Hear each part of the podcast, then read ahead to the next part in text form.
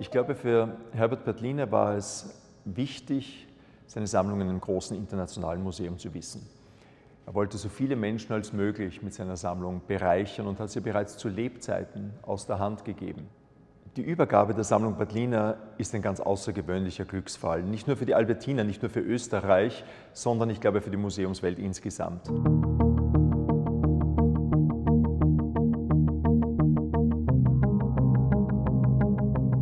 Mit dieser Sammlung ist eine der kapitalsten Kollektionen klassischer Moderne in ein Museum gekommen und damit der Öffentlichkeit zur Verfügung gestellt worden, die einen wunderbaren Überblick über die Chronologie der Malerei der Moderne gibt. Ganz konsequent kann man den Weg verfolgen vom französischen Impressionismus letzten Endes bis nach dem Zweiten Weltkrieg bis zu Picasso, der allein mit über zehn Gemälden einen Pfeiler dieser Kollektion darstellt.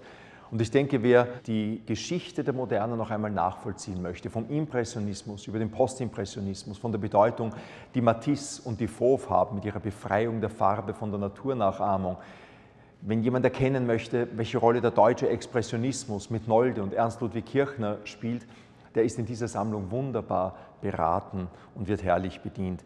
Hier sind nicht nur Meisterwerke der Malerei, ob das jetzt ein Modigliani ist oder ein Malevich, ein Gemälde von Magritte, sondern es ist auch eine Geschichte selber, die hier plötzlich zur Sprache wird und die ein Seherlebnis zu einem Lernerlebnis machen lässt.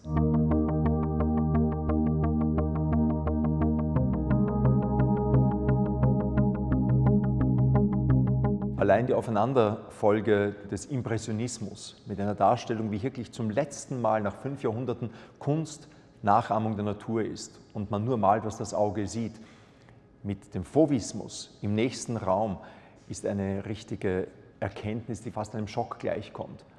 Was aus dem Impressionismus erwächst, überwindet ihn, überwindet ihn radikal und wird zur Geburtsstunde der Avantgarden, wird zur Geburtsstunde all dieser Ismen, die das 20. Jahrhundert prägen. Matisse löst sich vollkommen von dem, was sein Auge sieht. Er malt zwar immer noch im Freien, aber er setzt die Farbe als eigenen starken Ausdrucksträger, expressiv, willkürlich. Und das interessiert die Deutschen, das interessiert Nolde, Kirchner, das interessiert Kandinsky. Der gesamte Blaue Reiter, die gesamte Brückebewegung in Dresden und Berlin wäre ohne diesen Fauvismus nicht zu denken. Genauso wie die russischen Avantgarden letzten Endes mit Suprematismus, Konstruktivismus, mit Chagall als einer zentralen Figur, die das Erzählen festhält und nicht in die Abstraktion abgleitet. In der Albertina, in unserer Schausammlung, kann man diese Entwicklung wunderbar ablesen, wie an den Perlen einer Kette.